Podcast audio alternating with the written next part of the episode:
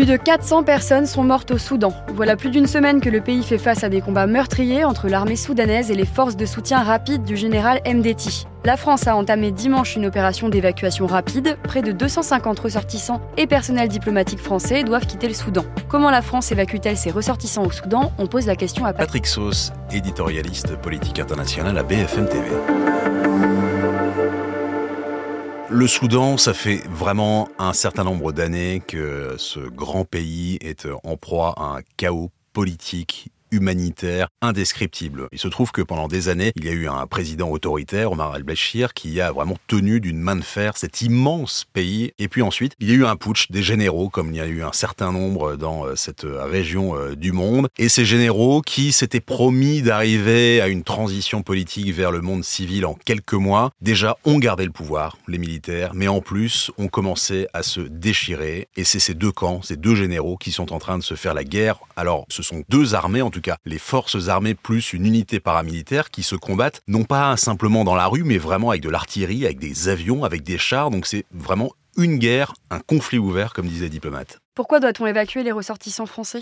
Les diplomates ont l'habitude de parler de situations volatiles. Ça veut dire que c'est le chaos. Voilà, si on veut les traduire. Lorsqu'ils disent que l'opération qui a été montée par les Français est d'une extrême complexité, c'est que c'est un bazar incroyable et qu'en fait, on peut penser aussi que une fois que les Occidentaux seront partis, c'est une guerre incroyablement terrible qui va euh, se dérouler sans information, sans images, parce que rappelons-le, si c'est difficile pour les Occidentaux, c'est qu'il n'y a plus Internet, il n'y a plus de téléphone, il n'y a plus d'essence quasiment aussi pour quitter le pays.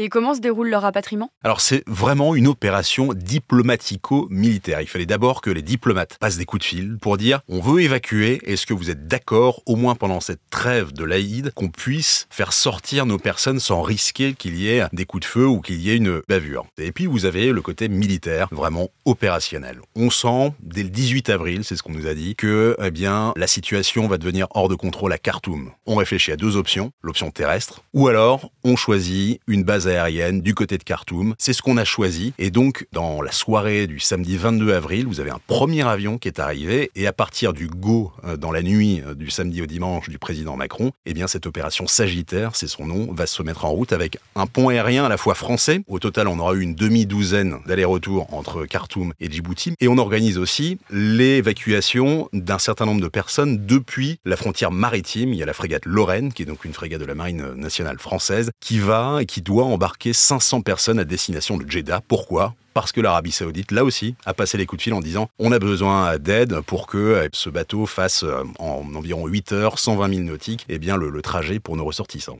Y a-t-il d'autres pays qui évacuent leurs ressortissants? Il y a énormément de pays. Le Nigeria doit euh, sortir 3000 personnes. Nous, les Français, on a peut-être quelques centaines de personnes, notamment des familles de diplomates et quelques-uns dans les industries pétrolières. Le monde entier veut faire sortir tout ça de cette poudrière. Et donc, ne serait-ce que pour l'opération Sagittaire, il y a 36 pays qui ont appelé la France à l'aide, ou en tout cas pour de l'assistance, pour les mettre en sécurité du côté de Djibouti.